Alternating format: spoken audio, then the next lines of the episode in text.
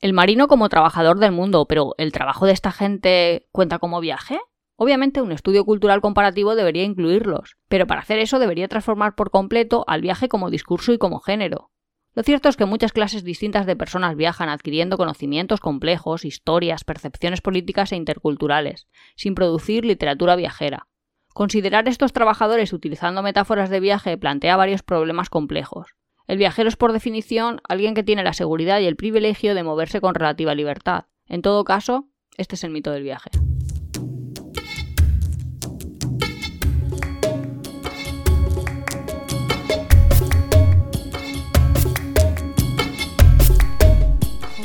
Bienvenidos a Tiempo de Viajes. Somos Iván y Nuria y este es el capítulo 37 de la segunda temporada. Sí, ¿de qué vamos a hablar hoy, Iván? Pues si os acordáis, la semana pasada hablamos de los mitos viajeros desde la perspectiva de gente que o no ha viajado o que ha viajado poco, etc. Entonces hoy vamos a, avanzar un poco y vamos a hacerlo ya desde la perspectiva de gente que sí que ha viajado, de lo que los viajeros mitifican o hacen ahí ver como que esto es el viaje. Ah, pero ideas que dan a otros o ideas que ellos tienen. Eh, a veces son ideas preconcebidas para sí mismos y otras veces son ideas que intentan como transmitir o que intentamos, porque a veces todos pecamos de, un poco de míticos. Y son ideas que en el fondo a veces llevan una parte de realidad, pero otras veces son simplemente mentiras. ¿Mentiras que transmitimos entonces? Más o menos. ¿Y el texto este del principio? Sí, el texto es un, es un libro muy interesante. Lo que pasa es que es cierto que es un libro muy enfocado hacia la sociología y todo esto, entonces tiene términos un poco complicados y lo que se estaba preguntando en el texto, que se llama Itinerarios Transculturales, de James Clifford, eh, es si podemos llamar viajero a cualquier cosa, porque en realidad el término viaje, viajero, es muy complejo el, a qué le podemos llamar, porque muchas veces lo hemos discutido en este podcast. Es un viajero un señor que sale de su casa para buscar para buscarse la vida, para buscar trabajo. Una persona que sale de, yo qué sé, Mali, porque emigra, realmente hace un viaje. Claro. De hecho, un viaje mm, con más, como diríamos, más hitos en el camino y, más retos y más, más dificultades. dificultades. Bueno, y, más crecimiento también de los que podemos hacer. Nosotros, cualquiera de nosotros, es, efectivamente. Y, realmente luego no se les considera viajeros. Claro, y el autor de este texto estaba intentando un poco él eh, retrotraerse a los pues a, los primeros viajes transatlánticos de cuando pues había que eh, pues se hacía comercio por el mar entonces había marineros que los podíamos considerar o no viajeros y había que... Pero primeros viajes transatlánticos te refieres al siglo XVI? Claro, eh, estaba pensando en esa época, ah, claro, de esa gente eh, es viajera, sí o no. Y los, y los marineros que, vale, el Cano tenía una intención real, realmente de viajar para descubrir el mundo, obviamente, pero al marinero que contrataban para que haga de ya, que a lo mejor lo hacía como, iba a decir como mercenarios, pero no son como mercenarios, que era en plan como, una fuente de, Claro, ellos en el País Vasco se visita. Quiero decir que muchos eran tenían eh, industrias conserveras y entonces como querían vender sus productos, pues lo ponían ahí y al final acababan. Que esos en el fondo eran la parte empresarial, lo que tú estás comentando. Pero y al trabajador que contrataban para que esté, pues, yo qué sé, en la época que todavía no había barcos a vapor ni nada. Sí, sí, eh, los que se morían de escorbuto, quiero decir. Claro. a la galera. claro, ese, ese marinero, ese, esa persona, ¿era un viajero? O simplemente estaba trabajando y no hacía nada de la parte de viajero, pero viajaba. Y sin embargo, no, pero si era viajero, ¿no? Es una relación complicada.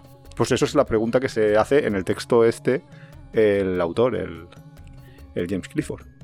Bueno, muy interesante. Y entonces, para entrar ya en materia en el capítulo de hoy, ¿cómo quieres que empecemos? Pues, vamos, pues mira, vamos a hacerlo como la semana pasada, si quieres. Yo te voy lanzando ahí, pa, pa, pa, pa, pa, los mitos así viajeros que yo había enumerado para hacer el capítulo. Vale, pero tengo que decir que solo puedo comentar desde mi propia perspectiva, no desde la perspectiva de toda la gente que tenga experiencia viajera. Obviamente, obviamente. Aquí... Ya, pero que esto es un disclaimer de, ¿vale? Que no me autor auto-otorgo yo la etiqueta de ellos, que soy viajero.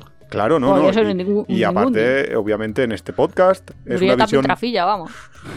tenemos la visión subjetiva absoluta de nosotros mismos y nadie más. Esto. No, pero por si alguien ha caído aquí, yo qué sé, en este podcast de casualidad y luego se pone vez. ahí a criticarme, que yo lo de hacer amigos, muy bien, pero que luego los otros me vayan ahí criticando a saco, pues no me mola tanto. Eh, que ya tenemos el primer hater. es que no eres nadie hasta que no tienes hater. Yo no creo que En apeadero.es teníamos, Po- pero en, en el podcast todavía no nos habían salido. Mira. Podéis comentar. Bueno, vamos a ver. El primero y yo creo que el mayor mito de viajeros tal es el que dice, o sea, el viajero que se auto-otorga la etiqueta de yo no soy turista, yo soy un viajero. Ese yo creo que es el number one de todos los Eso es un poco lo que yo estaba intentando que nadie me tachara o que me que alguien que me pudiera escuchar pensara, ah, mira, ya va esta de decir que esta es viajera, se pone la etiqueta de viajero. En vez de turista. Sí, no sé, como que es de gente guayona, no sé cómo explicarlo muy bien, de gente que quiere ir como de más nivel. A ver, vamos a hacer amigos y ahora ya hay entre los viajeros. No, pero es verdad, es que mucha gente dice, yo es que soy viajero, y dices, joder, pues no sé, yo te veo ahí vacacionando, solo que a lo mejor estás de vacaciones siete años. Que, oye, ponle tú si es lo que te apetece hacer. Bueno, no sé, el tema es que yo creo que ya no existen lo que digamos viajeros fuera de la industria turística. ¿Qué es un turista en realidad? En realidad un turista es alguien que hace uso no, de los servicios si tú lo turísticos. haces por placer, eso ya es turismo. Bueno, es que pero claro, es que esta discusión ya sí que podría ser, ya podemos escribir el libro 2 de la parte 2 del itinerarios transculturales porque entonces ya si entramos ya en todas esas disquisiciones eh, nos volvemos locos, pero en el fondo, ¿quién no ha ido a un hotel? ¿Quién Hombre, no? si no, no vas a estar ahí durmiendo en las cuevas. Bueno, pues hay algunos. Hombre, a ver, si yo pienso en el mito del viajero y en esta acepción de mito hacemos la otra acepción de la RAE, no la de mm, mentira aceptada o mentira que, que más o menos se suele decir, sino mito en cuanto a persona que, se, que ejemplifica algo. Si cogemos el mito del viajero tal, a lo mejor nos pensamos en Livingstone y en cosas así. Esos no hacían uso de hoteles, esos llevaban, pues, iban con su séquito, montaban sus tiendas de campaña donde llegaban y más o menos iban explorando y no llevaban una guía, no llevaban un mapa, no llevaban nada de la industria viajera que tenemos Yo hoy creo en que yo día. viajo así, ¿eh? En el Bueno. sentido de no llevo guía, no llevo nada, yo voy ahí, voy Tú- preguntándole a la gente. Tú llevas el séquito, que soy yo, ¿no? Que es el que lo ha planificado por delante. No, pero si hiciéramos lo que yo a veces quiero hacer, acabaríamos haciendo eso, porque... No, pero tú irías a un yo- hotel. Pero yo le pregunto a- al primero que me encuentro, pues le pregunto. Y como no me lo voy a creer, pues le pregunto a otro. Y con dos o tres ahí que me van diciendo, Un pues día ya... tenemos que hacer un viaje así. Sí. Un, día, un día vamos a hacer un viaje, Nuria, y La- os lo contaremos. La, semana de Nuria, tampoco más porque eh, puede Porque no ser podemos- catastrófico. Y podemos acabar en cualquier agujero del mundo. No, pero si yo... Yo creo que estaría bien. Bueno, veríamos dónde acabábamos. El Camino de Santiago es un poco así. Tú sales, hablas con uno. Claro. ¿Dónde vas a ir? Voy a ir a este sitio, ¿no? Pues yo voy a ir al otro. Pero el ah, pues yo camino de paro. Santiago es, es muy fácil porque es una línea, está marcada. No, no, no puedes eh, coger Ya, pero hay gente que lo tiene ahí súper controlado. De, es que yo voy a hacer no sé cuántos kilómetros. Luego te duele un pie, pues te paras antes. Bueno. Entonces, lo del mito del soy viajero no turista, yo creo que ya lo hemos tratado muchas veces aquí. Sí, yo, ya, ya nos cansa. Sí, yo creo que ya es cansino porque al final, pero sí. La gente, hombre, a ver, hay gente que dice eso podríamos de- hacer un pin de estos y empezar a vender tonterías. Todo el ¿El mundo qué? que hace merchandising y nosotros no. Pues un esto, como las camisetas de me viajo encima. Pues ahora haces un pin de soy viajero, no turista. Y luego a la gente que te vas encontrando por el viaje se la vas regalando y estarán tan contentos. Y total, llevar pins en la, en la mochila debe ocupar poco. el pin del tonto. No. Pues vaya, mi idea de negocio, que era un negocio gratuito porque regalaba los pins, que solo era para que se acordaran de apeadero, y ahora resulta que es una tontería. Hombre, Tío, un trenecito ahí, soy viajero, no turista. Está, está muy bien, es un pero si es que eres perfecto. turista, todos sois turistas. Da igual, todos para la gente le mola eso, se lo turistas, pone. Por todos, favor, ponednos en los comentarios y os regalamos un pin de soy viajero, no turista y con el trenecito, y eso lo veis bien, mal, regular. Ahora cuando te enteres lo que cuesta cada pin. Pues un pin ahí va a costar un euro. Bueno, el siguiente mito. Lo mejor es no planificar. Es la gente está, no plan. Y si no planificas dónde comes. Es que claro, depende. Porque si vas a ir a un sitio donde hay de todo, pues vale. O sea, si yo me voy a Shanghái cinco días, puedo no planificar y pasármelo súper bien. Bueno, ahora no, porque están las restricciones, pero bueno. Pues te has elegido una- un ejemplo. Pues yo qué sé, a Río de Janeiro, me da igual. Vale, pero es que como te vayas al desierto del Gobi y no planifiques, mueres directamente. Bueno, el no planificar, a ver, Es que no planificar, ¿qué significa? es que yo no creo ni que exista. Quiero decir, El no plan, el- la teoría esta de yo no planifico, eh, a que fluya, que las cosas vayan saliendo como vayan saliendo. ¿Eso quién lo puede decir? Gente que tiene muchísima experiencia viajando y que no es que no planifique, es que tiene una, una como unos mm, objetivos, iba a decir goals, eh, metas. metas o unos objetivos en el viaje que él lo sabe perfectamente internamente. Que es verdad que no ha ido ahí a buscar en una guía dónde se come aquí, dónde, qué tengo que ver, Ah, etcétera, pero yo eso, etcétera. eso nosotros también lo hacemos, ¿no? Claro, es que eso es lo que te estoy diciendo, que, que es que no es que no planifiques, es que ya tienes una experiencia. Es como, como el, no sé, el albañil que quiere construir una casa y es su primera casa. Esa persona tiene que ir con un manual de instrucciones o preguntando o viendo cómo lo han hecho otros, etcétera, etcétera, y pensando cómo lo hace. Cuando has hecho 200 casas, lo haces naturalmente y por supuesto no miras ningún manual, eh, lo vas, Ya, vas que poniendo... este es más fácil improvisar, saber resolver los Claro. problemas conforme aparecen. Claro, Claro, lo- lo es la propia experiencia. Claro, lo que pasa es que hay mucha gente Hombre, pero yo creo que hasta los grandes viajeros, o sea,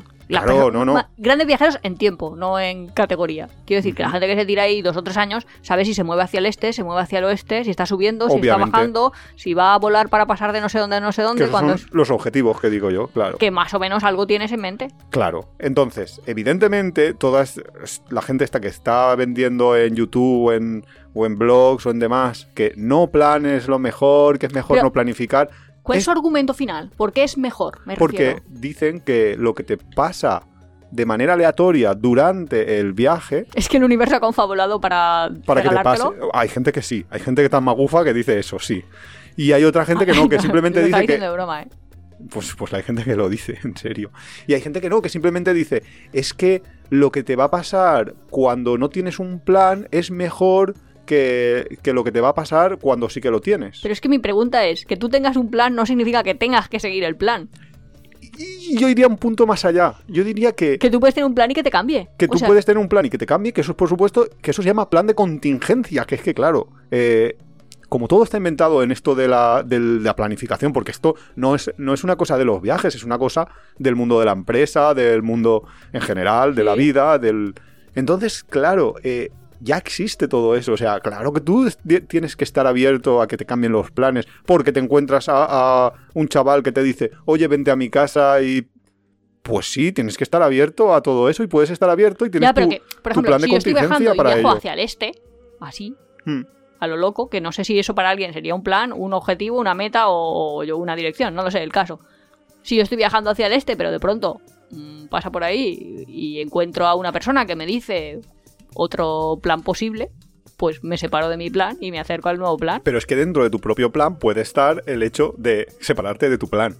Es que mucha gente... Pero es que vamos a ver, que tampoco la gente creo que diga, mi plan es tener un plan y no separarme del plan, o mi plan es tener un plan y seguir mi plan. No sé, Bueno, yo creo que la hay- gente más o menos sí que se deja fluir. ¿Qué dices tú, mm, fluir? mm, mm. Vale, esa es otra de las cosas que te dicen los, los defensores del no plan, que es no puedes ser muy rígido porque si eres muy rígido entonces pues como que te puedes perder cosas que te pa- puedan pasar y, y que solo te pueden pasar en caso de que te salgas de un plan preestablecido porque evidentemente un plan preestablecido eh, significa que alguien ha hecho ese camino anteriormente, como si hubiera caminos Pero que todavía decir, ni fueran que, nuevos. ni que hubieran siete mundos aquí como en una pantalla de ordenador que te fueras metiendo ahí a, a distintos niveles. Si es que la Tierra, iba a decir la Tierra es plana, no, no es plana, pero que es, es superficial. Que Ya, que no puedes ir por dentro. claro, que solo puedes ir para aquí, para acá. No, pero creo que el ejemplo más paradigmático de todo esto es la gente que dice, eh, claro, eh, yo estaba viajando, o no sé quién estaba viajando, y en mitad del viaje va y me pilla una pandemia. ¿Eso cómo lo iba a planificar? Pues eso se llama plan de contingencia. Es. No, pero es si te pasa algo muy grave, en plan,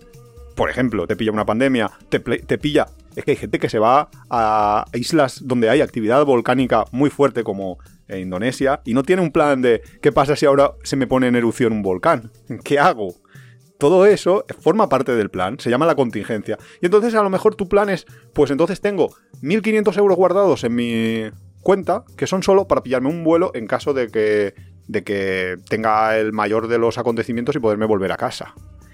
Eso es mucha gente se quedó atrapada durante la pandemia porque no tenía ningún plan de contingencia. Ese es el problema. No significa tener un plan, el yo voy de este punto a este punto, en este punto voy a comer a este restaurante, duermo en tal sitio. No, no, no. Eso, lo Porque es vas, un trayecto. eso lo vas viendo sobre el viaje. Eso es parte de la planificación a corto. Pero a largo plazo es completamente distinto. Es que si el mito es hay que planificar o no hay que planificar, pues por reducción al absurdo. Planificar cero no sería posible porque ¿qué es improvisación continua? Pues improvisación continua, vamos, que irías haciendo zigzag por la superficie de la Tierra. O sea, no le veo yo ma- más, suco a este mito. Algo habrá que planificar, es que está tan claro, tan Y claro. luego hay una parte que es evidente, que es que si tienes poco tiempo y también si tienes un bajo presupuesto, el no planificar es más caro y sobre todo te hace pues que te pierdas muchísimas cosas que podrías haber visto o que podrías haber Hombre, hecho. es que si tienes si poco tiempo, ni siquiera creo que la gente se plantea no planificar. O sea, a lo mejor ese es otro mito. Eh, a lo mejor si vas Con a un- mucho tiempo te puedes llegar a plantear no planificar. A lo mejor Con si- poco tiempo no te puedes plantear no planificar. Si vas a una ciudad simplemente, que dices, "Buah, me voy a Londres, no planifico nada, voy a estar una semana, poco tiempo, tres días, da igual. No voy a planificar, simplemente voy a ir por ahí, voy a dar vueltas, bueno, te lo puedes plantear. Pero como digas, me voy a Inglaterra y tengo para estar por Inglaterra dos semanas, pues Pero es que puedes no planificar. Es que no entiendo muy bien. Es que yo no entiendo muy bien lo de que es planificar. Porque yo me voy a Inglaterra dos semanas y no planifico significa no lo hago antes, pero es que en cuanto llego allí me voy a una Turisinfo y le digo qué se ve en esta ciudad, en este área, en esta comunidad y cuáles son las otras que se comunican. Pues mal, eso es estar planificando. Pues sí, quiero decir, lo puedo externalizar, hacer lo que hacen otros, pero obviamente. Lo que- sí. es que lo que no Ah, quiero que haga nadie es, me voy a la estación de autobuses y el primer autobús que salga después de las 11.30, que me da igual que sea el del 31 que el de 38, lo voy a coger. Es que eso, una- sería, eso sería un viaje random. Aparte que sería caro. Hay una cosa, eh, un- no es un mito, es una. Es como una historieta ahí de. En esta- se hace en estadística, en informática, que es el mito de la hormiga, que dice: si tú coges a una hormiga y la emborrachas, la dejas en un punto, ¿dónde estará la hormiga dentro de X tiempo, dentro de media hora? En el mismo punto. Exactamente. Lo más probable es que no se te haya. No, no que no se haya movido. La, la hormiga va en zigzag, va, subirá para aquí, luego irá para abajo, luego volverá. Pero probablemente, como va mareada, como va sin ningún tipo de rumbo, acabe en el mismo punto, o en el mismo punto es donde más probable es que lo encuentres. Pero eso es lo que hacen los humanos en, en general con su vida. Quiero decir, porque hay un huevazo de gente que es de Burgos y se muere y sigue en Burgos. Que dices, con todo lo grande que es el mundo, ya es casualidad que salgas de un sitio y acabes en el mismo sitio. Pero es porque hacen así como pre- pequeños el algoritmo desplazamientos. de la hormiga. Sí, pero haces pequeños desplazamientos, pequeños desplazamientos que te llevan ahí al lugar de origen todo el tiempo. Pasamos al siguiente. Mito, venga, va. mito. Viajar para huir de algo. La gente que está que dice, yo, yo viajo para huir de mi vida porque es una mierda en este momento. O ah, de- vale, vale. Lo estaba pensando de los ucranianos, por ejemplo, ahora que se van todos. No, o, bueno, o, es o- que- o la gente de Mali, que decíamos al principio. Gente que huye de conflictos. Claro, pero es que entonces sí que estaríamos entrando en sí que la via- disquisición viajan. esta de si son viajeros, no son viajeros que entrábamos Pero al sí que, principio sí en que el es libro. cierto que No, digo para la gente que, que intenta huir de algo de, de su vida o de como que tiene un problema, que, que está mal, está deprimido, odia su trabajo, etcétera, y dice yo me lo dejo el trabajo y me voy de viaje. de viaje. Sí, sí, es, es O sea, muy, que muy común. ¿eh? entiendo Muy más común. de. Yo qué sé. Que si te va fatal tu vida y te quieres, yo qué sé, te divorcias, bla, bla, pues dices, pues ahora voy a coger un tra- el primer trabajo que me den. Me dan un trabajo en Mallorca y me voy a Mallorca. Y ya me montaré la vida allí, yo qué sé. Eso aparte, así de una huida hacia adelante, poniendo tierra de por medio. Pues sí que lo Pues- entiendo porque como hay distancia, pues tienes que hacer nuevos amigos, nuevas relaciones sociales, nuevas tal. O lo que decía de un conflicto. Pues hay un conflicto bélico, pues ya no estoy en Ucrania, ahora estoy en Bulgaria. Claro, pero eso, pues obviamente, ya, pero claro, eso, eso es otra historia. No, yo lo Pero- digo porque yo he visto muchas veces muchos, mucha gente que, que ha, que ha emprendido, sobre todo, típica, es típica gente que dice, me voy un año a dar la vuelta al mundo. en un año y le va a Sí. cambiar su vida en un año. Claro, que Y cuando vuelvas, cuando ¿qué le vais a encontrar? las motivaciones de por qué, dice, pues no, porque yo eh, estoy haciendo un trabajo que no me gusta, porque tengo un problema familiar, porque etcétera, te cuentan esas cosas y dices, ya, pero es que cuando vuelvas, cuando vuelvas, te vas a dar ¿qué cuenta de que el problema te está esperando en tu casa. Claro, eso es lo que no entiendo. ¿Qué, esperan que cambie? Ya. O sea, que, que la Tierra en un año da una vuelta alrededor del el astro este, el Sol, pero ya las cosas siguen igual, ¿no? No, no, lo- no lo veo.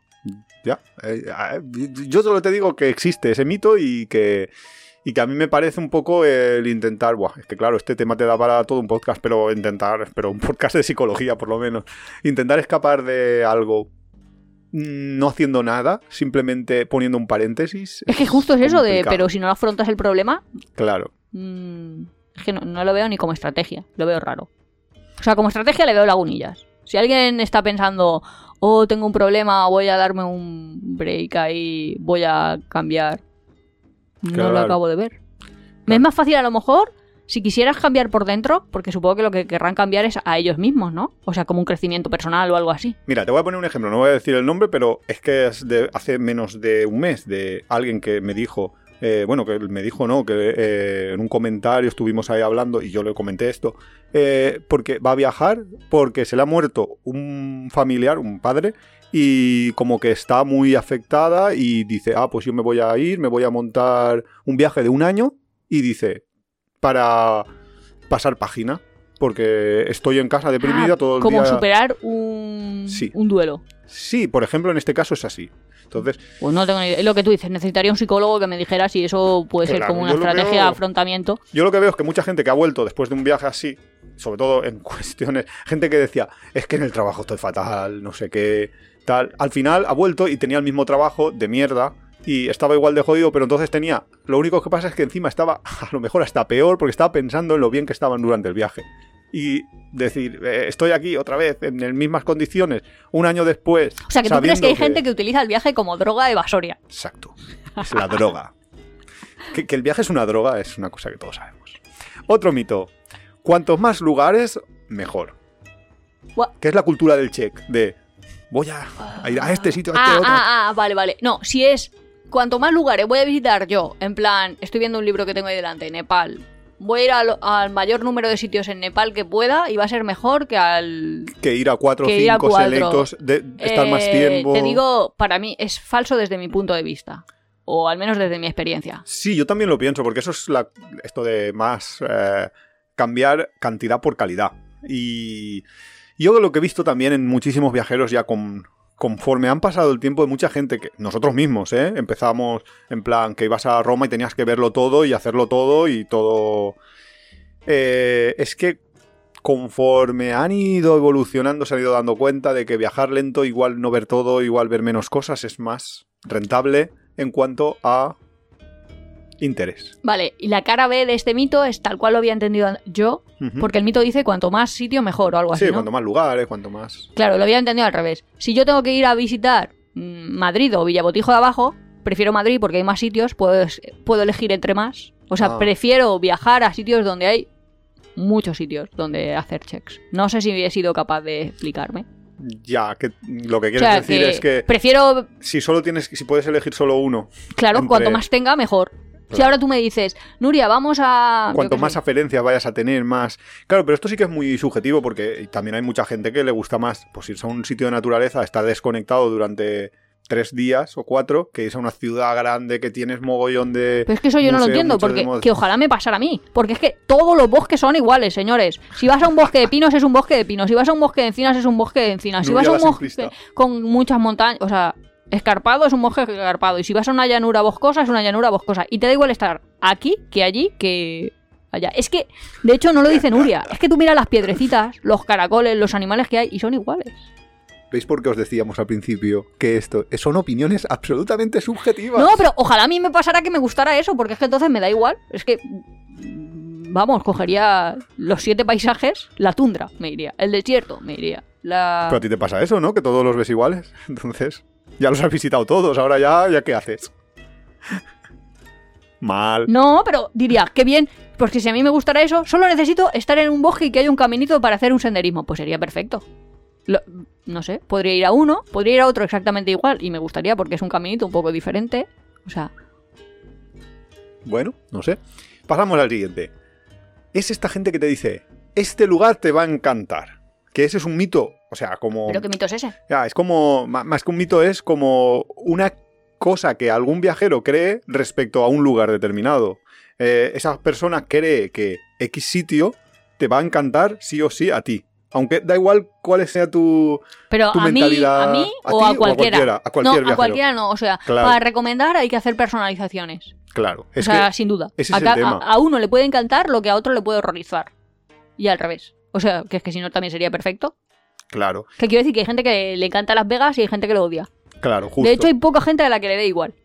Sí, es que, te- bueno, decir, es que hay lugares hay así que- lugares que, que, son un poco indiferentes. que te dejan un poco indiferentes. Y yo estaba pensando justamente en Kuta, que Kuta es un destino que yo creo que el 90% de los españoles que yo conozco dicen que no les gusta. Y a nosotros nos encanta. Pero es que a mi Kuta me gusta de vivir. Claro, eh, es un lugar eh, que no haya estado en Kuta. A ver, ¿cómo describirlo? Pues es el típico lugar que está llenísimo de restaurantes, llenísimo de gente, claro, llenísimo de hoteles, llenísimo de, de todo, de todos los servicios turísticos que te puedas imaginar y que tiene y que se ha llenado por una razón, porque es que siempre que hay un sitio que congrega a los turistas eh, es por algo, no, no es casual. Y en ese caso era por la playa que tiene. Porque tiene una playa impresionante para empezar a hacer surf. Yo creo que a la gente que no le gusta, a ver, sí que es verdad que hay gente que le gusta los lugares, como diríamos, exclusivos. Claro. Que exclusivos es barra caro, barra solo para ti. Que yo he estado en una playa y me han dicho, no, no puedes pasar por aquí porque, ¿cómo nos dijeron? Porque hay una cena Hay- privada. Sí, algo así. Que dices, pero si algo". esto es una playa, es arena de playa. Ya han puesto cuatro palés, tres jarrones, te lo prometo. Es que lo voy a decir y es que parece una caricatura de, de lo propio que era. Pero Pero es verdad. sí, que yo dije, pero ¿cómo no voy a poder pasar si esto es una playa? Si esto es una playa pública. Claro, lo Y único. hay gente que le debe gustar esa parte, de que de pronto hayan dos personas que te digan, no, no puede venir nada. Claro, más". y a lo mejor esas personas que están cenando tranquilamente en un palé, la misma cena que puedes comer en el restaurante de la calle, a una calle de distancia, porque probablemente venga de ese mismo restaurante, por 10 euros igual están pagando 200 por esa cena. ¿Quién sabe? Eh, la cuestión es que están ahí como creyéndose que solo ellos pueden hacerlo. Es una cosa maravillosa a veces. Otro mito muy relacionado con el anterior es esos lugares que algunos viajeros llaman auténticos, que dicen, este es un lugar auténtico. ¿Cuál es el mito exactamente? Sí, Pues- hay, hay lugares que son auténticos. Hablar de lugares auténticos que muchas veces a lo que se refieren son lugares remotos eh, o en los que no hay ningún tipo de infraestructura turística, tienes que Hombre, dormir. el, el ejemplo en- es la playa en Tailandia, ¿Cuál? donde Leo DiCaprio se supone, bueno, donde pasa el libro y todo eso. Pero es Que la gente lo encontró auténtico, en su Claro. día fue auténtico y ahora es... mm, vamos todo el mundo a visitar lo auténtico, que Yo creo que es lo menos auténtico de Claro. lo que puedas Es encontrar. que yo creo que ese lugar ya auténtico no te lo dice nadie. Pero ¿no? es, es como el paradigma de algo que de tan auténtico que ha sido, ha sido masificado y ha dejado de serlo. Y eso pasa un montón. Sí, sí. Pero a cambio sí que hay lugares que, to- que les ha pasado, o sea, que no les ha pasado todavía eso. Porque sí que es cierto que el lugar este de Leo DiCaprio es un lugar muy chulo, muy bonito. Pero luego tienes la inversa, la de lugares que no tienen nada. Yo me acuerdo que nos comentaba una amiga nuestra que habían ido a, a Gorontalo en, en Indonesia, en la isla, en la misma isla que están los Tanatoraya, en Sulawesi. Eh, y nos decía, es que nos encontramos ahí a un tío que nos hablaba unas maravillas de Goróntalo, Goróntalo, no sé qué, que sí, que se tarda mucho en llegar, que tienes que coger un barco por aquí, que luego un autobús, un no sé cuántos, pero es una maravilla, es una maravilla. Llegamos allí y nos encontramos con lo mismo que había en cualquier otra parte de la isla, sin turistas, porque obviamente nadie se mete 14, 15 horas de viaje para llegar a un sitio de mierda así. Y la verdad es que... eh, Ah, a lo mejor auténtico entonces en ese sentido es como no contaminado por los turistas. Yo creo que sí, yo creo que al final lo que te dicen en auténtico muchas veces es eso. Pero Ah, bueno, entonces pues, que en me lo España digan hay claro. pueblos auténticos. Uf, ah, sí, lo que pasa es que suelen en estar vacíos. La España vaciada entera es, Es es auténtica.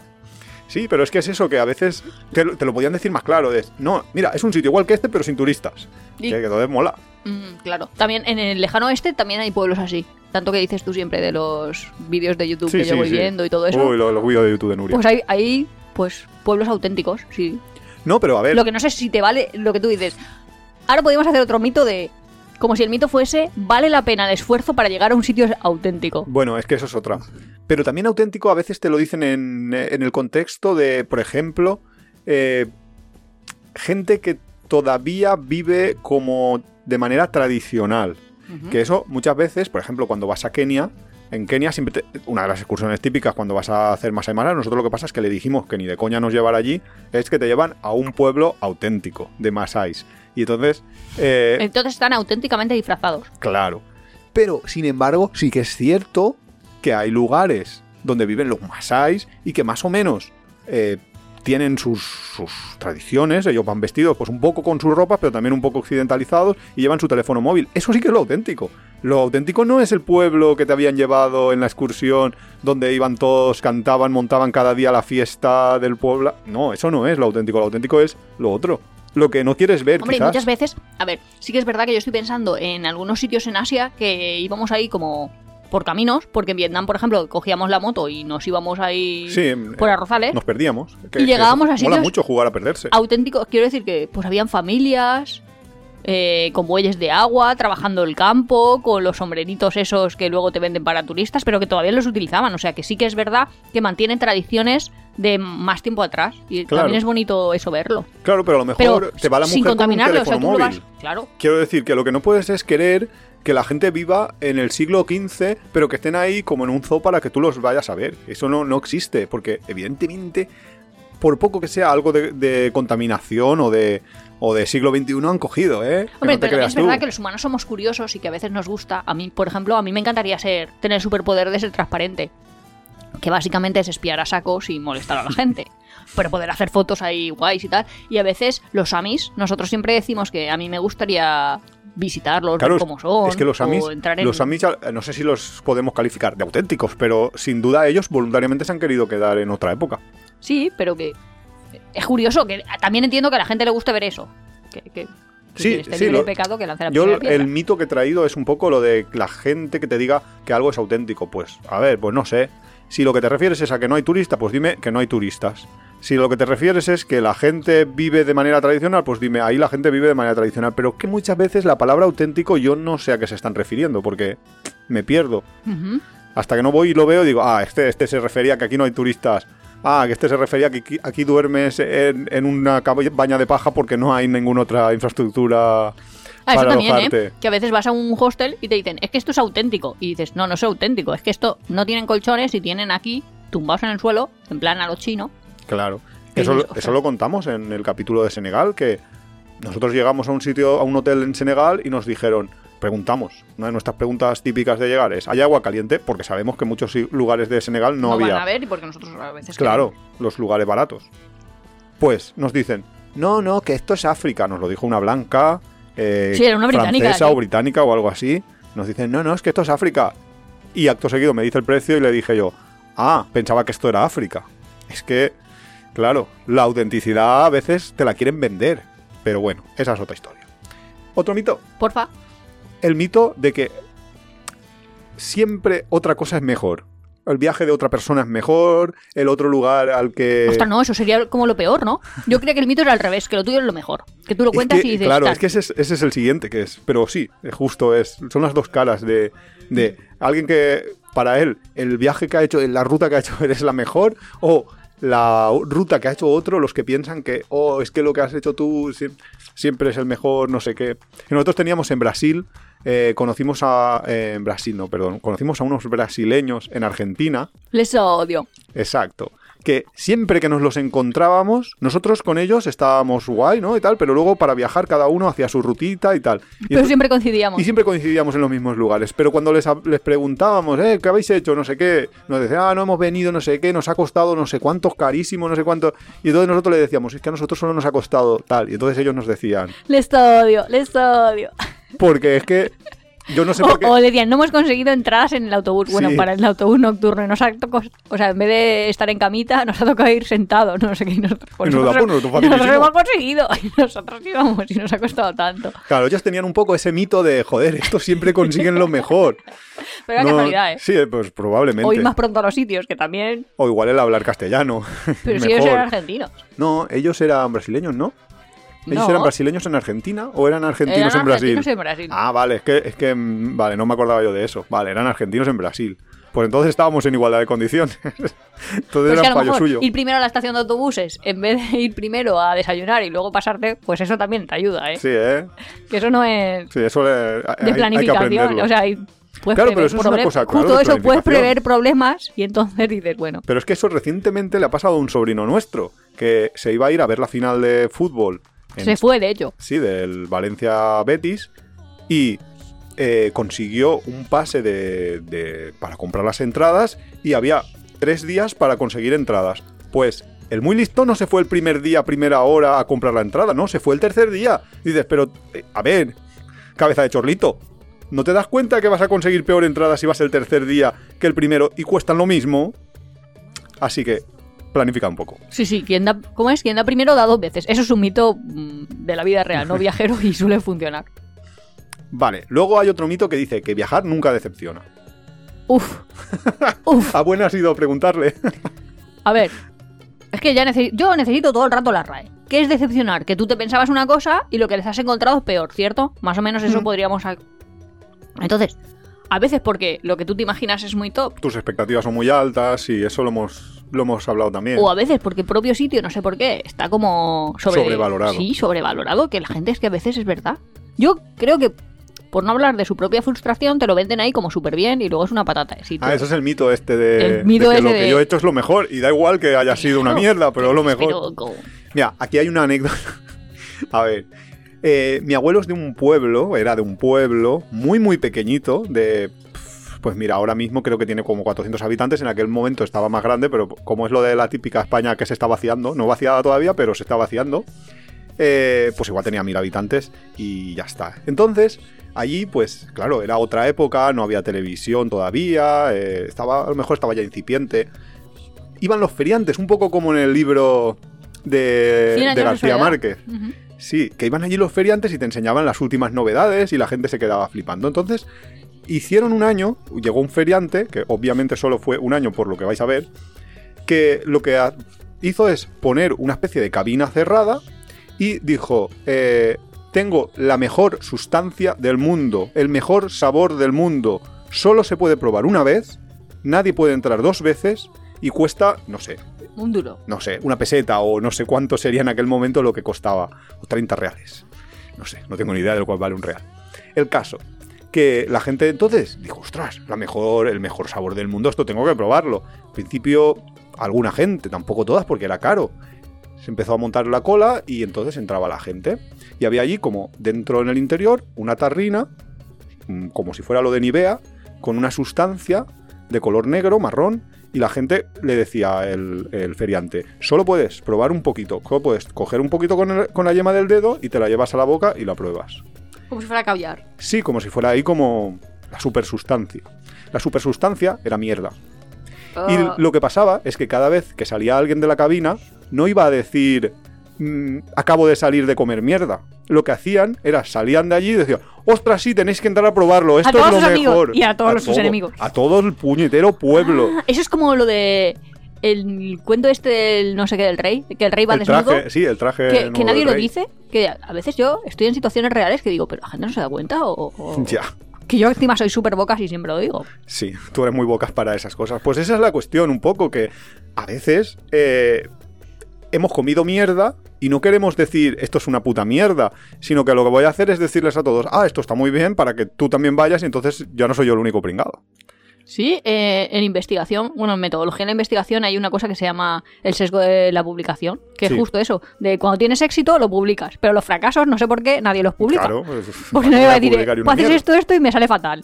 Claro, pero ¿qué haces? Que entonces la otra gente lo repite cuando se lo podía haber ahorrado. Sí, claro. Pues eh, en viajes podía pues, ser así. O sea que tenemos que empezar a hacer un capítulo de decepciones, Bueno, pero colaborativo. O sea que mucha gente lo vaya contando y así, pues más, porque mira, si pues no, te, de te una cojo única. la idea, te cojo la idea y buscaremos a lo mejor otros viajeros que nos cuenten sus decepciones viajeras y, Claro. y qué cosas no hay que ir, no hay que hacer o no, dónde no hay que ir. Vale, otro mito. Cuando alguien vuelve, eh, o sea, la gente que dice, cuando he- al volver del viaje ya no soy el mismo, o esta persona al volver del viaje no es la misma. Ese es un super mito que está muy aceptado entre los viajeros de que después de un gran viaje cambias. Ah, a ver, que, pues hombre, habrá unos que sí y habrá otros que no, quiero decir. Si. A ver. No sé, estoy de acuerdo y no estoy de acuerdo. Quiero decir, tengo ahí como. las Yo, por ejemplo, partes. creo que no cambien nada después de una vuelta al mundo. Hombre, Sinceramente. aunque sea en peso, cambiaste, Iván. Bueno, vale. O sea, evidentemente hay cosas físicas que te van a cambiar. Evidentemente, si todos los días estás haciendo 10 kilómetros al día, pues eh, acabas más fuerte físicamente. Más mm, delgado. Pierdes peso, etcétera, etcétera. Eso es súper evidente. Digo, en, en el interno. Hombre, yo- a mí lo que sí que me pasa, y bueno, que es que eso también está súper demostrado, es que como cada persona en cada idioma desarrolla rasgos de personalidad diferentes, pues eh, en la medida de que vas siendo más políglota, quiero decir que eh, eres un poco diferente. O sea, si estás en un viaje y estás siempre, siempre, siempre hablando en inglés, pues al final eres como tu Nuria en inglés. Si estás pero- siempre, siempre, siempre, siempre hablando catalán, siempre eres como Pero eso pasa catalán. solo Sí. durante el tiempo que estás hablando ese idioma. Cuando luego cambias el chip y vuelves a tu casa y vuelves a hablar el idioma que hablas siempre. Pero no sé Pues- si... No, no sé si hay contagio, eso no, no te lo sabría No sé, decir. yo- No, no lo sabría. Mi percepción, yo no puedo decir esa frase que dicen muchos viajeros de al volver del viaje yo me sentí diferente o yo Hombre, ya no soy el que- mismo. a ver- yo no lo puedo decir sinceramente después de un año de viaje. depende un montón de qué viaje vas a hacer. Porque si, por ejemplo, yo qué sé, es que no sé, me lo estoy inventando, pero en plan Penélope Cruz, ahora de pronto abrazas la religión budista, pues obviamente claro que vas a cambiar. Es que tu- tus valores y tus creencias van a cambiar. Pero así, en forma general, de te vas de vacaciones y lo que es un viaje para nosotros, que es alimentarte, Hombre, transportarte... Siempre, siempre se supone que después de un gran viaje, no es unas vacaciones de un mes, obviamente. Claro, claro, claro, claro, pero en un año de viaje, ¿tú qué es lo que haces? Por lo que tú decimos siempre, es que no me sé las cuatro Sí, partidas sí. estas, pero pues por muchos museos que hayas visto, pues tampoco vas a cambiar trascendentalmente, vamos, no sé. A no sé que tengas una iluminación, si te aparezca un dios o Es algo que así. yo creo no que también ver. pasa una cosa, y es que la gente... Hombre, a lo mejor si es un amargado de la vida y de pronto te enamoras en el viaje, pues mira, tan contento, yo qué sé, pues sí que te habrá cambiado, pero igual te podía haber pasado. No, pero yo lo que creo que muchas veces sí que es verdad que eh, gente que se va a hacer grandes viajes suelen, y ahora esto es otro mito que entramos, eh, suele ser gente joven. Gente que con veintipocos años se va a hacer una vuelta al mundo. Es muy típico, por ejemplo, en Alemania que se hagan el gap year este antes de entrar en la universidad a los 18 años y se van pues un año a viajar por ahí o se van a Sí, Australia cinco o seis meses. ¿no? etcétera. Eh, claro, a esas edades todavía no estás formado. Si viajas a esa edad durante un año, evidentemente vas a cambiar, pero también si te quedas en tu casa, vas a cambiar. Menos, probablemente, porque tienes menos estímulos, Ya vamos, conoces que de menos los 20 a los gente. 21 cambias. Pero cuando entras, por ejemplo, en la universidad, que es un gran cambio, que es porque se te abre un poco, porque antes estabas siempre en tu entorno, en tu, tus amigos en también. tu barrio, en tu pueblo. Cuando llegas a la universidad, conoces gente que viene de otros lugares. Antes pasaba también en la mili cuando era obligatoria, pero ahora te puede pasar eso durante el viaje, perfectamente. No sé, yo creo que es un poco eso lo que hace cambiar. De hecho, Y- yo, yo creo que en España deberían de instaurar la obligatoriedad del cambio para viajar en... Ah, creía que me has dado un susto, en serio, pensaba que, querías la mili, Sí, hombre, sí, para mujeres, como los suizos. como los israelites. Bueno, que luego entramos eso justo en otro, en otro, en otro Un mito, ¿vale? ¿vale?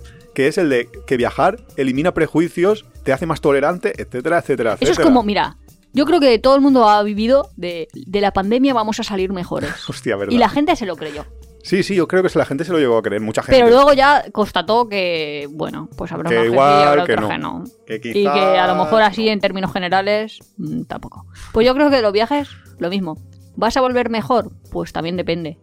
Mira, yo he conocido gente muy viajera, que es racista, gente fascista, gente intolerante Con prejuicios. completamente, con muchos prejuicios, Gente, no, no, incluso que los ha conseguido durante otro- el viaje. Bueno, tanto, tanto. Sí, en serio, sí, sí, yo lo he visto eso. Claro, porque a lo mejor dices es que en el Caribe son muy lentos o son muy pachorros. Y lo constata. Mm. No sé, puede Bueno, ser. pues, pues, Es que viajar tampoco es la panacea. Quiero decir, que es que lo estamos contando. que viajar es una actividad normal. Es que es como si ahora decimos, hacerte running, te va, runner, perdón, te va a hacer mejor persona. Habría que ir a los... Yo no he oído nunca un podcast o visto eh, un debate de runners, pero seguro que lo que, que lo Después creen. de un esguince de tobillo, eres mejor mitos. persona. ¿Por qué un Tras una tendinitis eres tal. Pues es que es lo mismo de, pues no lo sé, no lo acabo de ver. Entonces, Si me tinto el pelo de...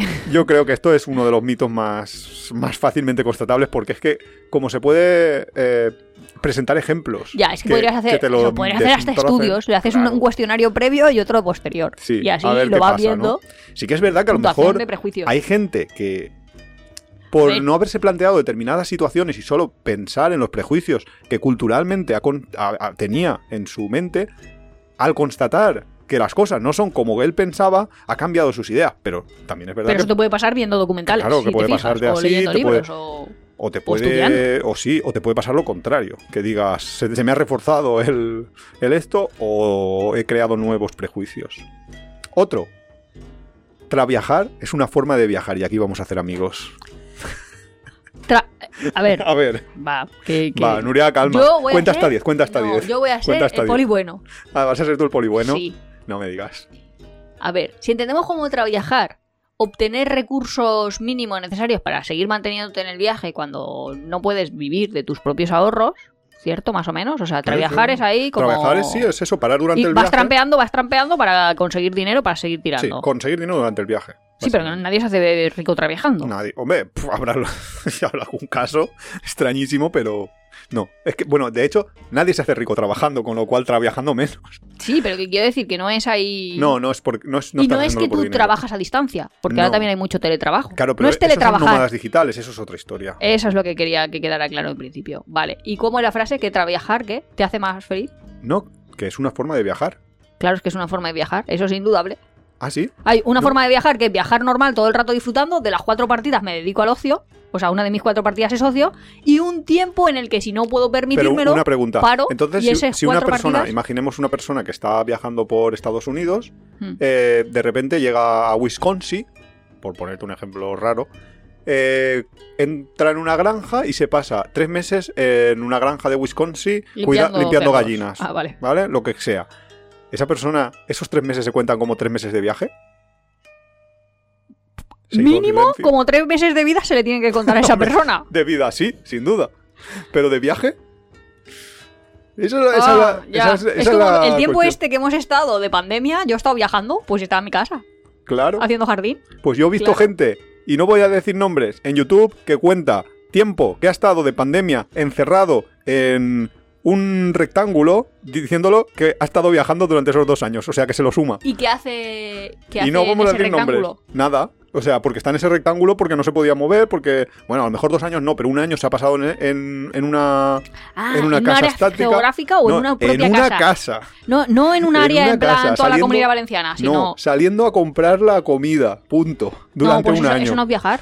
Pues eso es lo que digo, que a veces... Hombre, a no ser que consideremos que entonces todo viajar. Porque yo estoy estática aquí, como la Tierra da vueltas, Ah, pues ya, truco, me eh, voy Te he moviendo. visto yo ese truco. Mira, una vez le pregunté yo en una encuesta, eh, en una entrevista, perdón, en, en apeadero.es a un viajero que quién es el que si era él el viajero que más tiempo llevaba Viajando. viajando. Y me dijo, no, que va, si hay una señora que tiene 120 años, esa mujer ha estado viajando durante todo ese tiempo encima de una bola de fuego dando vueltas. Claro. Pues es eso. O sea, si lo consideras así.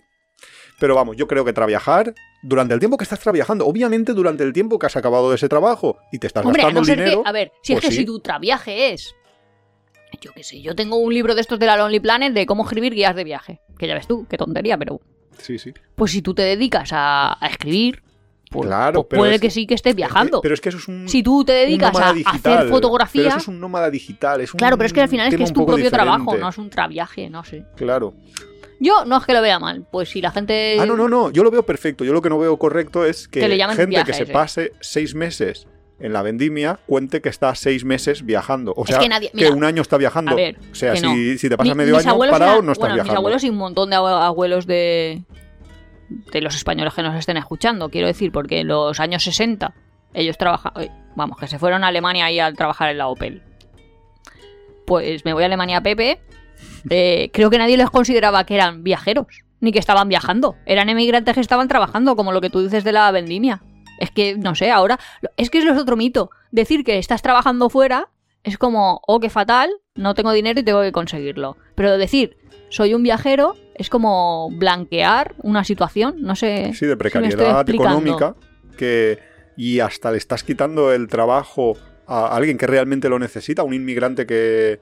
Porque realmente al final los viajeros, casi todos, al menos en España, son gente que sabe, que sabe que cuando vuelve a su casa puede vivir bien, que tiene a lo mejor un trabajo, un trabajo. unos estudios, o que si no su familia lo mantiene.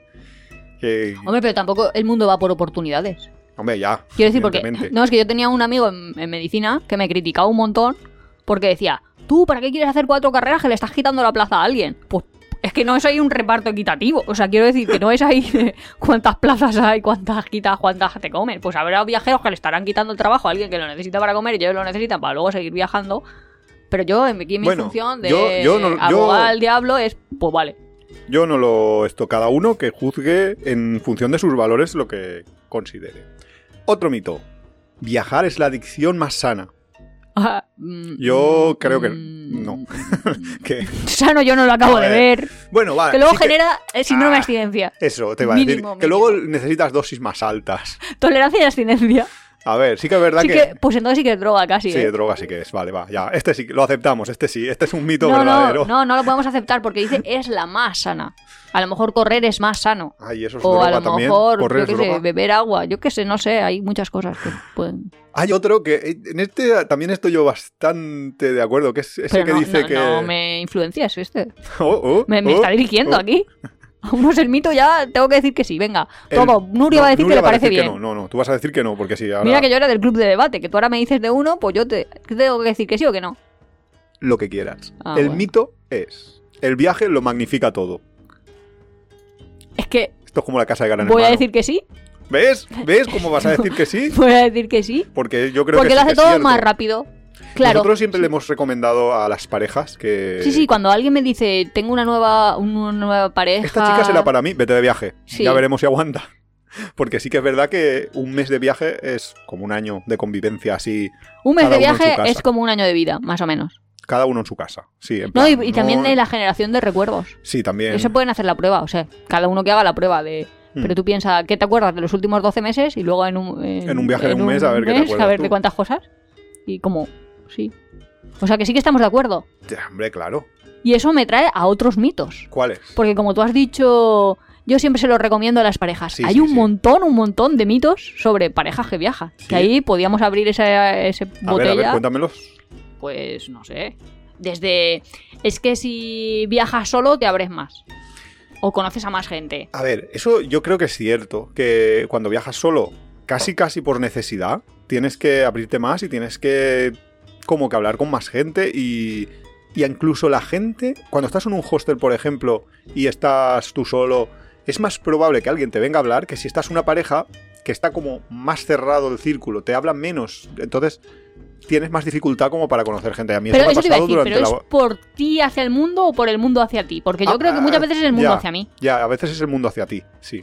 Sí, sí, Porque aunque nosotros sí. siempre viajamos juntos, pero, Sí, pero yo qué sé. han habido momentos que hemos viajado por separado, que por ejemplo la vuelta al mundo, yo estaba mucho tiempo por separado y No, yo no, conocía o, mucha o- gente. o estar, estamos muy juntos, estamos muy juntos, pero a lo mejor en un hostel en ese rato no estamos juntos. Entonces yo conozco gente Ah, durante sí, un sí, momento, en una tarde, quiero decir, y luego aparece Iván que a lo mejor estaba jugando al ajedrez. Sí, sí, sí. Entonces ellos lo han... Claro, te han conocido sin saber que tú tenías pareja. Y, en- y- y sí que es verdad que son más abiertos contigo cuando creen que no tienes pareja que cuando saben ya que tienes pareja. O sea, que a veces es de los otros hacia ti. Sí, a veces sí, a veces es de los demás hacia ti y otras veces es de ti hacia los otros, porque también tienes menos necesidad, porque cuando estás... O con menos tiempo. alguien- Porque si yo me levanto por la mañana, y mientras es que nosotros hacemos esa rutina de mañana, Rutina. que Iván se levanta pronto y se ducha, Ya, mientras yo sigo haciendo la vaga en la cama. Y luego, porque él tarda más en su desayuno, su tal. Luego nos levantamos, tal, y yo ya va a ser enseguida irme. Pues claro, tampoco me da mucho tiempo a hacer vida O sea, social. que tú lo que pasa es que estás en la cama en vez de haciendo la vida social. Vale, pues a lo mejor sí, no sé. Ay, a ver voy, si va a ser eso. voy a probar, A ver si va a ser eso. voy a probar bajar a desayunar. Pues a ver, yo qué sé, también es verdad que mucha gente considera que viajar en pareja tiene ventajas porque, de hecho, viajas con tu mejor amigo, Oh, qué bonito. ¿no? Sí, No, pero qué bonito. Quiero decir, pues si te pasa algo o necesitas algo, pues siempre tienes al otro. claro. Y hasta las parejas que no, que no tengan una única cuenta corriente, quiero decir que sean novios pero poco. Mm. Bueno, he hecho la asociación, ser novio poco como no compartir cuenta corriente, que esto ya es muy, muy... Uh, pues yo conozco muchas parejas muy novias, con hijos incluso, y que tienen cuenta separada, pero bueno. Muy, pues eso lo veo yo raro, raro, pero bueno, da igual. Siempre si tienes algún problema y tienes a tu pareja, yo sí que veo que, que bueno, pues como que, te puede fácil, ayudar, Claro. pero que lo mismo pasaría si viajaras con un amigo, que supongo que también te ayudaría. Sí, pero es menos, ¿no? Porque tampoco, bueno, no sé. Bueno, depende de la amistad, del nivel de amistad que haya ahí, pero sí. Sí. Luego dicen de un mito que viajando con tu pareja puedes compartir todos los momentos especiales. Que no sé si esto es bueno o malo, porque si igual no los compartes, Sí. pues luego se los cuentas. Hombre, mejor compartirlo. Yo, mi experiencia durante la vuelta al mundo, cuando estaba yo solo, es que ojalá hubieras estado tú, porque es que luego te lo he tenido que contar, joder. Ah, o sea, solo es por, por no contármelo. No, porque lo vivieras. Ya. Pero eso sí, en la línea que estamos diciendo antes es eso de... Yo creo que sí que es un mito de no te abres a conocer a otras personas. O sea, lo que pasa es que a veces no te da tiempo. A No Nuria sé, no le no da tiempo. A mí no me da Tiene tiempo. no me da tiempo, no me da tiempo. Sus 12 horas de dormir, que no se las quite nadie, por favor. Pero y luego lo que estamos diciendo de las cuentas compartidas, las no cuentas compartidas, ¿tú crees que es verdad o mito que viajar en pareja siempre es más económico? Ah, yo creo que es verdad. ¿Por qué? Porque muchas veces, y a mí me ha pasado también, es el mismo precio, una habitación doble que una sencilla. Porque la sencilla es la habitación doble en. Pues, pues igual, al mismo precio. Te han metido en la doble y te han dicho, pues pagadme el doble. Sí, pero ¿y la contrapartida? ¿No crees que a veces es mucho más fácil que te cojan en Couchsurfing si eres uno solo que si eres una pareja? Yo creo que a veces es Mm, difícil, ya. siendo una pareja, conseguir... Hombre, si lo piensas así, que lo que vas a intentar es viajar vía couchsurfing, y eso sí, ahí puede ser que sea más fácil No, para no, una no, única lo sé, persona pero que para dos. Sí, ahí sí. Luego hay un mito que no sé si decir porque es así como... A ver, Si tienes pareja, sexo asegurado. hombre, Uno tiene que ir eso es buscando. bastante verdad. Por lo menos... la- Eso no es la canción de Ismael Serrano también, de. de. Si estás tú solo, el- también tienes el sexo seguro. No, pero en que, el doble eh, sentido eh, del es seguro. cierto que no tienes que ir buscando, pues ya, ya vienes con todo de casa, no sé. Sí, no, es, es verdad. No sé. Luego dicen, yo creo que es un mito, ¿eh? A ver, Si viajas en pareja, aprendes lo que es la paciencia. eso no, eso no es ningún mito, eso es la pura verdad. ya lo sabía. Eso es la pura verdad. Madre mía, en pareja, los viajes, en serio, si no lo habéis probado. A veces hay que tener paciencia, yo creo. Luego, hay mucha gente que dice eso de... Si, hay un dicho, es que no sé muy bien cómo es, de si viajas solo, viajas más lejos. O no sé muy bien. Ya, sí, sí, hay un dicho así, algo así, no sé cómo es. Es que no sé muy bien, de uno es mejor, Pero- pero, otro más tiempo, o más lejos. Sí, o- como que es mejor viajar acompañado porque viajas más lento, pero viajas más lejos. Sí, algo así es Mm. la cosa. Que eso se usa mucho también en historias de estas empresariales para decir que te busques un socio. Sí, sí. Pero bueno. Eh, Es que tener a alguien que te ayude, sea tu pareja o sea llámalo X, siempre va a ser mejor. Sí. Porque, Hombre, claro. sí, eso suele pasar. Siempre y cuando la pareja esté acompasada, porque también Hombre, es claro, verdad, verdad que si viajas en crisis está fatal. Claro, que si tú tienes una pareja que, que te está diciendo no a todo, que te está frenando, que tal, al final Pero es que mm, vas entonces, a, va a ser eh, peor. eh, a- peor. A, lo mejor no, no es tu pareja. No, pero que a lo mejor es un amigo, que has viajado con un amigo, no tiene por ah, qué ser vale, tu vale, vale, pareja vale, vale, de... no pareja sentimental. Claro, sentimental. Tiene que ser, pues quizás un amigo y el amigo es un esto de no, no quiero ir a no sé qué sitio, me aburro, me no sé cuál. Al final dices, mira, agonías, tira para allá. ¿Y esto? ¿Tú crees que es mito o que es realidad? ¿El qué? O que esconde una realidad. Que si viajas en pareja no puedes conocerte a ti mismo de la misma manera que si viajas solo. O sea, que como que tu diálogo contigo mismo... A ver, sí que esconde una realidad, pero un poco a lo mejor es como lo que decíamos antes, ¿no? De mm, ¿qué diálogo quieres tener contigo mismo Yo- en el viaje que no sea que no lo puedas tener en tu casa? Pues yo creo que depende del tipo de viaje, porque yo he viajado contigo en pareja en el Camino de Santiago. Y digo en el Camino de Santiago porque los que, bueno, los que me están oyendo, si nos oyen siempre, ya sabrán que lo del esfuerzo físico no es que sea. Lo mío. Eso es una realidad. Entonces, en el Camino de Santiago, por ejemplo, yo tenía un montón de. O sea, íbamos andando cada uno a nuestro ritmo, porque tampoco. O sea, Sí, para no, Porque al final es tu ritmo de respiración. y viajábamos. O sea, es que era una cosa que me encantaba, porque todo el tiempo de introspección, de estar tú pensando, Sí. O sea, yo pensando, yo tal. Lo tienes, pero luego, en el tiempo de descanso, tienes la pareja. O sea, que tienes como lo mejor de los dos mundos. Puedes estar. Que a lo mejor en un viaje, viaje, viaje no me llega a dar tiempo. O a lo mejor sí, porque en un viaje, viaje, viaje, lo que dijimos, tomamos vacaciones y entonces en el rato que estamos en la piscina, pues igual Van Sí, está leyendo está y yo libro, estoy pensando, sí. o, o lo- lo- o al revés, o yo Sí. qué sé. Pero quiero decir, sí que es verdad que aunque viajes en pareja. Tú necesitas, o yo, o al menos personalidades tu como la mía. tu- tu yo necesito mucho tiempo de estar- yo sola conmigo. Claro, pero yo creo que todo el mundo, ¿no? No sé, es que no, no sé muy bien. No Como sé. nunca he visto cómo piensa otro, más allá de. Nunca ha entrado en la cabeza de nadie. Es una cosa. Yo quiero ser John Malkovich. sí, sí, sí, sí. ¿Y tú crees que los viajes se rompen más parejas o se forman más parejas? En Yo época creo de viajes. que los viajes son muy buenos porque unen a las parejas que se han de unir y destrozan a las que se han de destrozar. Son muy. es lo que decíamos, ¿no? Como que la vida más para intensa. ello. Es la casa del gran hermano. Claro. Porque tú puedes. claro, es que. En una vida real, entre comillas lo de real, tú estás ocho horas comiendo, ocho horas durmiendo. eh, vale, perdón, 8 horas trabajando, 8 horas durmiendo y las 8, horas siguientes pues estás unas cuantas comiendo, haciendo el tonto, transportándote, bla, bla, bla, y tienes muy poquitas horas de vivir realmente, mientras que en un viaje casi todas las horas son de vivir, incluso cuando te estás transportando, estás charlando con gente que conoces en, en el mismo medio de transporte o con tu pareja o sobre las experiencias de otros días y tienes como 24 horas prácticamente menos las de dormir, todo el resto de horas son de, de vivir intensamente y encima te pasan cosas. Ya. Con lo cual, pues claro que, que es mucho más intenso. Luego, un último mito dice: flexibilidad e improvisación solo es para almas solitarias. ¿Tú crees que en pareja no se es tan flexible o no se improvisa tanto? No. Yo creo que, al re- o sea, en mi caso, A ver, totalmente al revés. A ver, cuenta eso. Pues que a lo mejor si viajara sola sería menos flexible. Ya que sería más, rígida mi plan. más cuadriculada, más- Tal, claro. Lo que pasa es que si viajas en pareja. Es que al pues, final en al pareja, final en una pareja tienes que tienes negociar. Es que no hay más. O negocias el qué vas a hacer o, o lo impones. Y También evidentemente es si lo verdad que impones... el hecho de haber viajado en pareja eh, te ha hecho conocer perspectivas diferentes. O sea, y no solo viajado, sino el hecho de tener una pareja. Yo, sobre todo, por ejemplo, yo que no soy una persona que... A ver cómo lo diríamos. Para la que la música sea algo muy importante, yo he tenido gustos musicales muy diferenciados en función de mis parejas. O sea, me han influenciado, se puede decir. Sí, ¿no? sí, sí. Pues eh, a la forma de viajar, supongo que también. Que si tienes una pareja que viaja de una determinada manera, pues tú te a amoldas a, esa forma y si tienes otra. Entonces sí que es, es perspectiva Nuria o visión Nuria más flexible por tener pareja. Quizás... Porque si no, a lo mejor es que otras cosas que ahora he descubierto que me gustan un montón, ni las hubiera descubierto. Por los propios prejuicios, me hubiera mantenido alejada de determinadas formas. Quizás si ya cerramos quizás con esto es lo que decíamos antes de como que el viaje te cambia, los mitos estos. Sí que es verdad que cuando tú viajas solo y aquí quizás si viajas en pareja lo del viaje te cambia es menos, te va a afectar menos. Vas a hacer, cuando estás tú solo, vas a hacer un poco más lo que te salga a ti.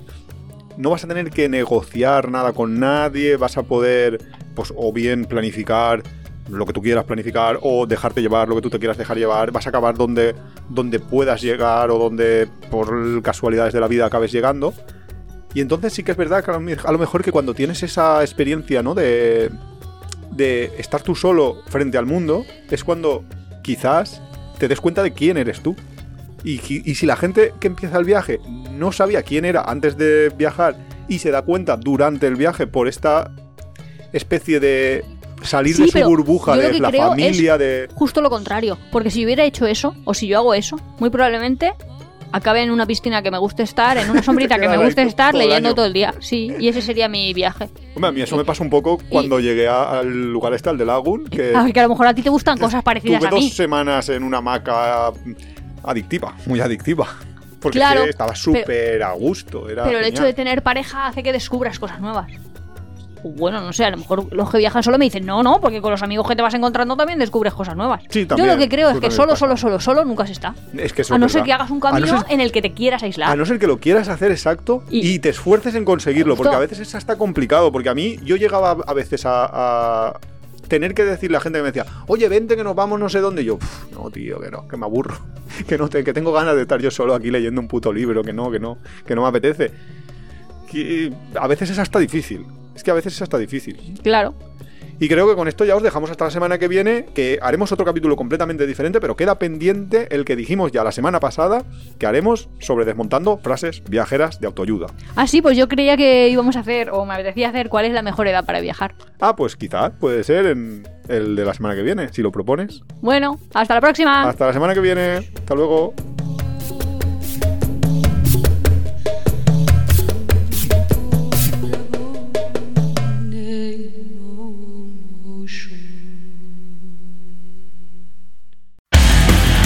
Te gusta nuestro podcast, apóyanos en las redes sociales, coméntalo, compártelo, nos ayuda a crecer y sobre todo nos encanta recibir vuestros comentarios y sugerencias. No olvides suscribirte en las principales plataformas de podcast para recibir cada semana tu capítulo de tiempo de viaje. Estamos en Google Podcast, Evox, Spotify, Radio Viajera. Nos encontramos en apeadero.es y en Twitter e Instagram como Apeadero Viajero, todo junto, Apeadero Viajero. También estamos en Facebook.